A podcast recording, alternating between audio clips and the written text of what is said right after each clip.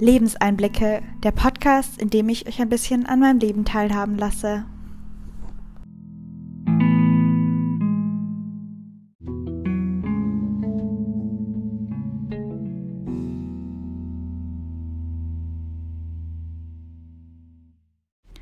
Hallo und herzlich willkommen zu einer neuen Podcast-Folge. Es ist wieder Montag. Ähm, ja, und ich dachte mir, ich führe das Ganze doch etwas fort und weil ich letzte Woche auch schon montags eine Podcast-Folge aufgenommen habe, ja, versuche ich das einfach wieder regelmäßiger zu machen. Wie gesagt, ich hatte ja schon in der letzten Folge gesagt, dass ich nicht weiß, ob ich das so regelmäßig hinbekomme. Ähm, ja, aber ja, we try. äh, ja, ganz kurz vorweg, und zwar kann es sein, dass es ein paar Störgeräusche gibt. Neben uns ist nämlich eine Baustelle und ich weiß nicht, was genau die da machen, aber es ist irgendwie so ein Gerät, das irgendwie den Boden platt walzt und gefühlt ähm, vibriert unser ganzes Haus. Also entschuldige ich mich schon mal hier im Vorhinein für die Störgeräusche. Ähm, ja. Eigentlich wollte ich gerade lernen. Beziehungsweise, das ist auch was, was ein bisschen einsteigend über das Thema ist, was ich heute reden möchte.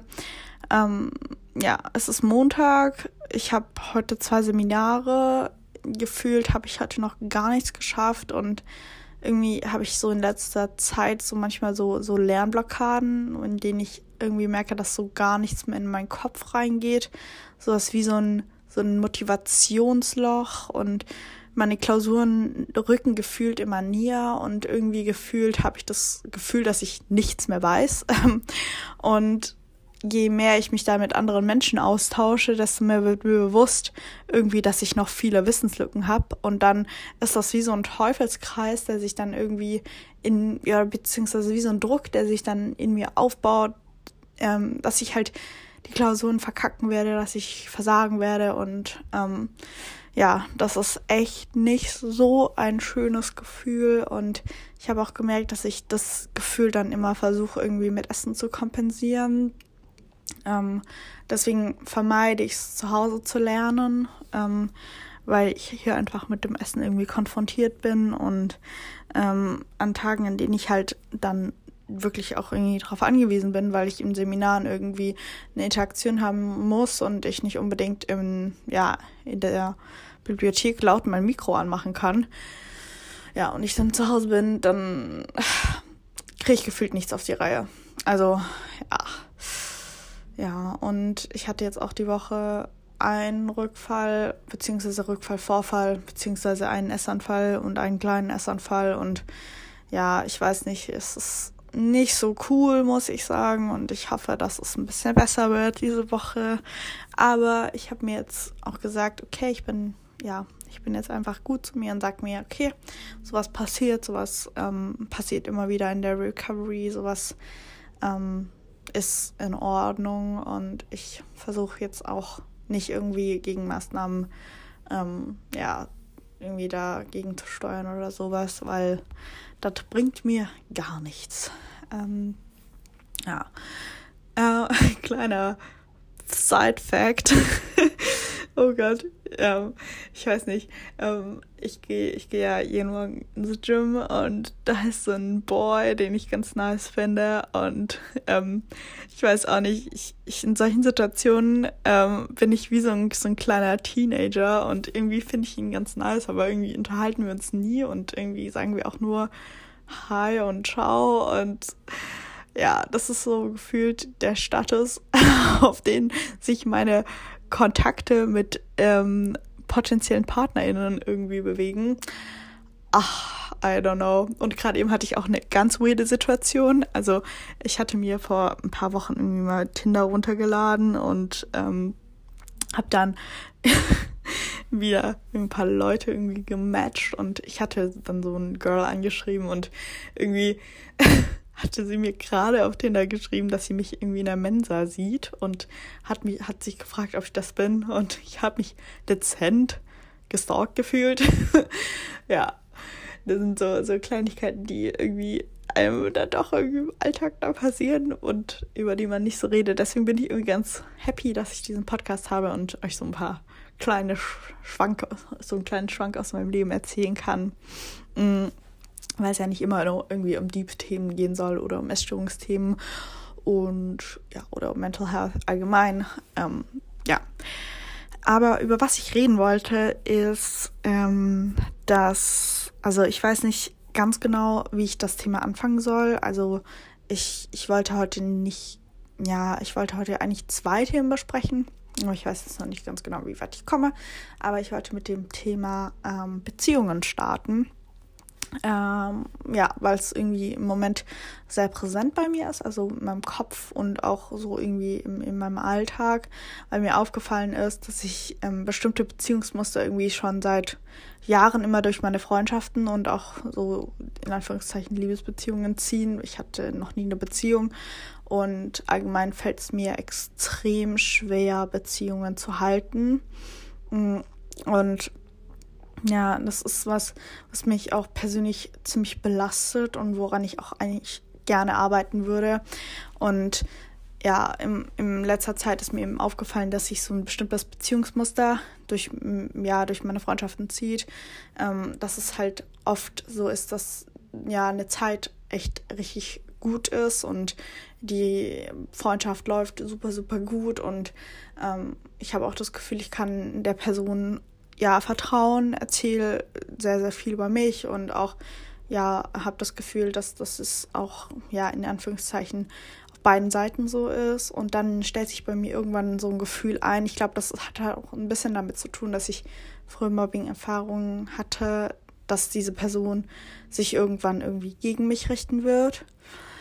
Und dann, ähm, ja, ist dann von meiner Seite aus so, dass ich dann oft irgendwie, ja, mich ja emotional von der Person irgendwie abkapsel und irgendwie mein ja mein mein irgendwie inneres Ich sagt ja das wird sowieso nichts die Person wird sowieso nicht in deinem Leben bleiben und ja dann ja fange ich an irgendwie diese Beziehung ja zu hinterfragen mich nicht mehr zu melden. Irgendwie ist das was was einfach echt scheiße ist auch im Bezug auf ja, weil ich selbst ja nicht gerne so behandelt werden möchte, aber dann selber irgendwie die Menschen so behandle. Und ich würde da gerne dran arbeiten. Und in dem Sinne wollte ich darüber sprechen, dass ich gerade ähm, mit dem Gedanken spiele, ähm, auch mal eine Therapie anzufangen, was natürlich immer irgendwie ähm, ja ein schwieriges Thema ist und was ich auch persönlich gerne verdränge, weil ich es hasse, irgendwie Telefongespräche zu führen. Und ich hasse es, es irgendwie wieder alles einer Person zu erzählen, ähm, wo ich nicht sicher bin, ob das wirklich Sinn macht oder ob ich ja, ob ich wirklich bereit dafür bin, irgendwie eine Therapie anzufangen. Und ja, also ich weiß nicht, ob viele von euch schon mal eine Therapie gemacht haben. Ich, ja, ich denke mal schon oder ich denke mal, viele von euch, ähm, sonst würdet ihr nicht meinen Podcast hören, ähm, haben ja, haben eine psychische Erkrankung oder mit ähm, ja, einer Essstörung zu kämpfen und ähm, das Prozedere, einen Therapeuten oder einen Therapeuten zu finden in Deutschland, der kassenärztlich behandelt, ist nicht so ganz einfach. Vor allem dadurch, dass ich gerne ähm, eine andere Therapieform ausprobieren würde als Verhaltenstherapie. Ähm, das ganze Prozedere läuft so ab, dass man erstmal ähm, ja, unglaublich viel rumtelefoniert, unglaublich auf viele Mailboxen spricht oder zu bestimmten Zeiten, wo genau die Therapeutin eine Sprechstunde haben, anruft und sozusagen irgendwie erzählt kurz, was einen bedrückt. Und ich habe oft das Gefühl, wenn ich ähm, mit ja auf Therapeutensuche bin, dass ich eigentlich das gar nicht verdient habe, irgendwie einen Therapieplatz zu suchen, weil es mir ja nicht so schlecht geht. Ja, und dann ist es meistens so, dass man dann entweder gleich einen Termin bekommt für ein Kennenlerngespräch oder dass man dann sofort auf eine Warteliste gesetzt wird. Oder oft ist es auch so, dass die Therapeutinnen sagen, ja, sorry, wir sind leider voll, hier gibt es keine Plätze mehr. Ähm, ja, und dann hat man so fünf, glaube ich, oder sechs probatorische Sitzungen, das heißt sozusagen so Kennenlernsitzungen, wo ja, man die Therapeutinnen und Therapeuten kennenlernt, wo die Therapeutin den Therapeut dich kennenlernt, wo man so herausfindet, was so die ja, Main Aspects in der Therapie sein werden, über was man sprechen möchte, an was man arbeiten möchte, was die Ziele und sonstiges sind. Ja, und dann am Ende dieser probatorischen Sitzung ist es dann meistens so, dass man dann erstmal auch nochmal auf eine Warteliste gesetzt wird. Ähm, und ja, dann die Therapie dann irgendwann startet. Und das ist so ein, so ein, so ein Prozess, der unglaublich, unglaublich viel Kraft kostet und wo man sich immer wieder sagen muss, hey, okay, ich habe das verdient, das ist in Ordnung, ich darf mir Therapie suchen, ich darf mir Hilfe, ich darf Hilfe annehmen. Und vor allem halt, wenn man merkt, dass das ja bestimmte Themen in, ja, einem immer irgendwie, irgendwie wieder, einen irgendwie wieder reinholen, so wie bei mir zum Beispiel das Thema mit Beziehungen, ähm, dass es mir unglaublich schwer fällt, Beziehungen zu halten und ähm, ja, genau. Ähm, und das zweite Thema, über das ich sprechen wollte, ist Alkohol. Ja, ähm, das ist vielleicht ein bisschen, ja, irgendwie ein Thema, ähm, ja, über das, also wo man, wenn man an Essstörungen denkt, nicht unbedingt gleich das Thema Alkohol auf den Tisch kommt. Nur gab es Zeiten in meinem Leben, in denen ich Alkohol ähm, so ein bisschen, also die Sucht beziehungsweise die Magersucht oder auch die, ja, die Essstörung auf, die, auf den Alkohol verlagert habe, ähm, weil ich eben relativ nicht unglaublich krass schüchtern bin, aber ich habe halt einfach gemerkt, okay, wenn ich Alkohol trinke, wenn ich mit Menschen zusammen bin, dann bin ich irgendwie lockerer, dann bin ich super drauf, dann, dann, dann ist mir überhaupt nichts unangenehm, dann achte ich nicht darauf, wie ich aussehe, dann achte ich nicht darauf, was ich sage, sondern ähm, bin einfach irgendwie so, so, ja, so betäubt und ähm, bin irgendwie mit den Menschen auf gleicher Wellenlänge.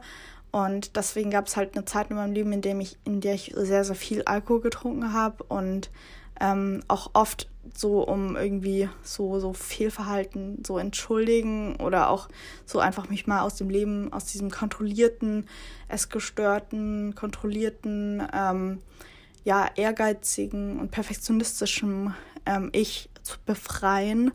Und ja dann habe ich sehr sehr unkontrolliert getrunken, beziehungsweise ich dachte damals, dass es relativ kontrolliert ist, aber ich, mir ist dann tatsächlich echt auch aufgefallen, dass ich ja wie so eine kleine Sucht entwickelt habe. Ich würde nicht von Sucht sprechen, aber es war halt so, dass ich echt darüber nachgedacht habe, ähm, ja, wenn ich mich mit Leuten getroffen habe, ob ich vielleicht davor ein kleines Gläschen Wein trinken soll und dann bin ich lockerer oder ähm, auf Partys das erste war eigentlich, was ich gemacht habe, erstmal irgendwie einen Shot zu trinken oder keine Ahnung, dann einen halben Liter Wein zu trinken, ähm, bevor ich irgendwie so mal angekommen bin. Und tatsächlich ähm, habe ich von wenig Menschen bis jetzt, beziehungsweise ich habe mit wenigen Menschen bis jetzt über das Thema Alkohol und Essstörung gesprochen, aber ich hatte irgendwie nie dieses Kaloriendenken in meinem Kopf. Das kam dann erst später. Ähm, also ich, ja, als, als ich die Essstörung schon ein bisschen länger hatte, vor allem nach der ersten oder zweiten Klinik, war für mich dieses sich betäuben mit Alkohol ein super, super Suchtverlagerungsdings. Also, dass ich wirklich ähm, ja eigentlich nur darauf gewartet habe, dass wieder Donnerstag, Freitag ist, dass äh, dann das Wochenende irgendwie auf dem, auf dem ja, Zeitplan steht und dass ich dann irgendwie wieder Alkohol trinken kann. Vor allem hatte ich das Gefühl, wenn ich Alkohol trinke, dass ich dann auch keinen Hunger habe, dass es dann alles so leicht ist, dass alles super läuft, dass ich kein, keine Sorgen habe, dass, dass ich super mit Menschen connecte und ja, ähm, erst so nach ja, erst so nach echt einer Weile, auch nach Sachen, die auch noch mal, als ich älter war, passiert sind, und ich irgendwie gemerkt habe, okay, dass irgendwie ein Trinkmuster auf Partys, das ich irgendwie nicht so gut finde, dass ich irgendwie auch ähm, ja mich intimen Menschen öffne, wo ich eigentlich gar nicht mich öffnen möchte und wo ich mich auch irgendwie so zu einem ja in Anführungszeichen ähm, leicht zu haben Mädchen mache, ähm, dass, dass, dass mir dann aufgefallen ist, okay, vielleicht liegt es doch daran, dass ich vielleicht nicht ganz so kontrolliert trinke, wie ich eigentlich dachte und habe dann sehr, sehr große Alkoholpause gemacht und jetzt auch zum Beginn des Studiums ähm, in der ersten Woche haben wir halt wieder getrunken und ich habe auch gemerkt, so, okay, dieses Gefühl und dieses, ähm, ja, dieses Muster von Alkohol trinken kommt sofort wieder zurück und ähm, ja, ich, ich weiß nicht, wie ich das Thema Alkohol jetzt handhaben möchte oder beziehungsweise wie ich das Thema Alkohol so in, in, mein, ja, in meiner Zukunft irgendwie handhaben möchte. Aber für mich ist es irgendwie gerade ganz klar, irgendwie, dass Alkohol mir nicht gut tut und dass Alkohol irgendwie vielleicht gerade in meinem Leben gar keinen Platz hat. Ähm, ja, und ja, ich weiß nicht, ob es anderen von euch auch so geht oder ob ihr ähnliche oder andere Erfahrungen mit Konsum von Alkohol gemacht habt. Aber ich habe das Gefühl, dass ich ähm, das, ja, das Thema Alkohol oder auch allgemein das Thema Drogen ein schwieriges Thema ist und wo ich auch persönlich so ein bisschen auf mich aufpassen muss. Ich weiß jetzt nicht, wie es so mit dem wissenschaftlichen Stand ist, aber ich gehe, glaube ich, davon aus, dass es so eine Art Suchtpersönlichkeit gibt. Ich glaube, dass allgemein dadurch, dass ich die Essstörung, es war, ist ja auch eigentlich eine Sucht, entwickelt habe, dass ich tatsächlich echt ein bisschen auf mich aufpassen muss, was andere Substanzen, sei es Alkohol, sei es Gras, sei es irgendwelche anderen psychedelischen Drogen angeht, dass ich da einfach ein bisschen aufpassen muss, weil dieses, ja, dieses Thema Betäuben, dieses Thema, ja, nicht ich zu sein, nicht ich irgendwie mich aushalten zu müssen in bestimmten sozialen oder anderen Situationen, ist so, so ein ganz typischer Mechanismus, den ich bei mir entdeckt habe. Und ja, ich dachte mir, ich spreche da einfach mal drüber, weil ja, vielleicht geht es irgendeiner anderen Person auch so und ja, dann fühle dich nicht alleine damit, dass das ist auch was, was mich betrifft und was vielleicht auch noch mehr betrifft da draußen wie dich selbst. Und ja, mm, dann wollte ich noch über was anderes reden und ich weiß nicht, heute ist es irgendwie nicht ganz so strukturiert. Es liegt vielleicht auch daran, dass ich selbst gerade irgendwie nicht ganz so strukturiert bin, weil dieser Tag irgendwie ja, ich ärgere mich jetzt schon, dass ich heute nicht wirklich viel Produktives auf die Reihe bekommen habe.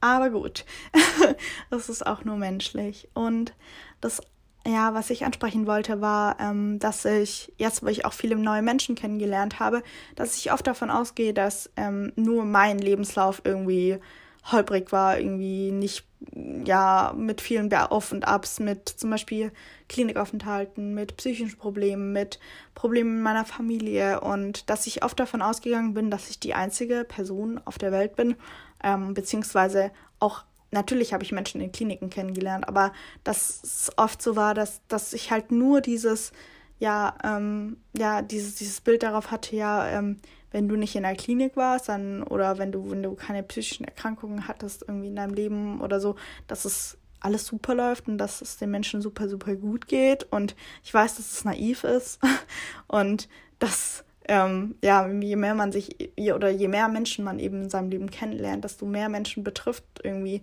ja so Kleinigkeiten wie zum Beispiel, dass irgendwie in einer Familie irgendwie auch zum Beispiel ähm, nach der Trennung von den Eltern viel schief gelaufen ist und dass irgendwie zum Beispiel Alkohol ein Thema irgendwie in der Jugend war oder ähm, dass auch zum Beispiel das Thema Essen, wo ich eigentlich von Personen irgendwie gar nicht damit gerechnet hätte, dass diese Personen mir sagen, hey, ja, ich hatte auch mal ein Problem mit Essen oder manchmal ähm, habe ich da so, so Kleinigkeiten, wo ich merke, okay, ich habe da emotionale Ausfälle in Anführungszeichen oder ähm, ich mache mir unglaublich viel Gedanken darüber, wie ich aussehe und ich finde, das tut ganz gut und das hebt auch irgendwie, ja, ähm, Freundschaften oder auch Bekanntschaften oder irgendwie so, wenn man sich kennenlernt, ähm, ja, diese Beziehung auf eine andere Ebene, weil man eben nicht nur so ein Smalltalk ähm, beziehungsmäßig, also dass man eben nicht nur eine Beziehung, äh, nicht nur eine auf Smalltalk basierende Beziehung zu Personen führt, sondern eben, dass man sich gegenseitig öffnet und dass man gegenseitig ja seine, seine, ja, ja, seine Sorgen austauscht und das ist mir in letzter Zeit sehr doll aufgefallen, vor allem in Bezug auf das Thema Essen, dass es eben doch viel, viel mehr Menschen betrifft, als ich irgendwie damals dachte. Und ähm, ja, irgendwie ist es auch, also auch irgendwie bedrückend. Also mich selbst, ja, nimmt das irgendwie sehr, sehr mit, weil ich merke, okay, dass es sehr viel weiblich gelesenen Menschen so geht, dass sie einfach mit dem Thema Essen in ihrem Leben nicht so im Reinen sind und dass ich mir manchmal ja, manchmal bin ich so richtig wütend und ich mir denke so, warum ist dieses Scheißessen so ein großes Thema in vielen, ja, in vielen Leben gewesen? Und ja, ja, und auch die, die große Rolle von Medien, zum Beispiel ähm, jetzt gerade auch, wo wieder Jeremy's Next Topmodel angefangen hat, wo ich mir denke, ey, what the fuck, was ist das eigentlich mit unserer Gesellschaft? Wie stark reduzieren wir Menschen eigentlich auf ihr Aussehen? Oder sowas wie, wir hatten in der Sozialpsychologie äh, Vorlesung auch zum Beispiel den Halo-Effekt. Das ist so ein Effekt, dass wir attraktive Personen für kompetenter, für in Straffällen, ähm, in, bei Strafen oder beziehungsweise bei Gewalt oder auch anderen Straftaten äh, für weniger ähm, schuldig halten und auch, keine Ahnung, zum Beispiel die Serie, Serie You, da geht es ja auch so so einen super gut aussehenden Typen, der irgendwie Menschen entführt, Menschen umbringt und wir himmeln ihn trotzdem an oder ähm, andere Menschen auf ähm, Social Media werden einfach berühmt, weil sie fucking gut aussehen.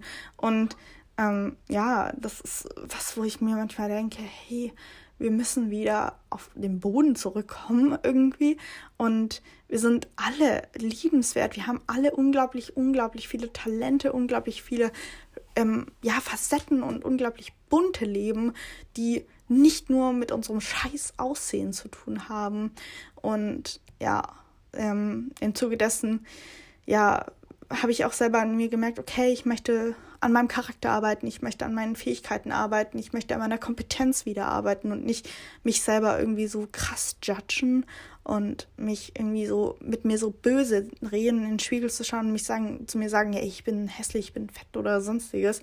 Und dass ich irgendwie versuche, ja, auch wenn es ein Prozess ist und der erst anfangen muss, dass ich einfach so ein bisschen liebereren, liebere selber Selbstgespräche führe, in Anführungszeichen, in meinem Kopf. Und ja, das, das ist auch was, was ich euch mitgeben möchte. Ähm, ja, seid lieb zu euch. Und das hört sich jetzt vielleicht, vielleicht mega banal und bescheuert an, aber ich glaube, dass es ähm, ja auf größere Sicht oder auch auf eine längere Periode betrachtet echt positive Auswirkungen hat und ja, dass man aufhört, sich selbst fertig zu machen und ja, ja, ähm, in dem Sinne beende ich diese Podcast-Folge. Ähm, ich freue mich sehr, wenn ihr ja, ja irgendwie Kleinigkeiten aus dieser Folge mitnehmen könnt für euch, für euer Leben. Wenn nicht, dann ist es auch nicht schlimm. Und ja, ich würde mich freuen, wenn ihr auf Instagram bei mir vorbeischaut. Da ist manchmal viel, manchmal wenig Content. Ähm, ja, und genau, was mich auch sehr, sehr freuen würde, wenn ihr den Podcast bewertet oder sonstiges, ähm, wenn ihr noch irgendwelche an, ja, Anstöße oder so für mich habt, wenn ihr irgendwelche Fragen habt oder irgendwelche Folgen, ähm, Themen, ähm, die, die ihr hören möchtet, dann könnt ihr mir gerne auf Instagram ähm, bei RawClara schreiben. Und ja, jetzt wünsche ich euch einen sehr, sehr guten Start in die Woche und ja, ich weiß nicht, so, ein, so eine Kleinigkeit, die ich euch mitgeben kann. Seid, seid lieb zu euch und ja, seid nicht so hart zu euch und tut euch jeden Tag eine Kleinigkeit, tut euch jeden Tag eine Kleinigkeit was Gutes. Ähm, ja, und dann wünsche ich euch eine gute Woche. Tschüss!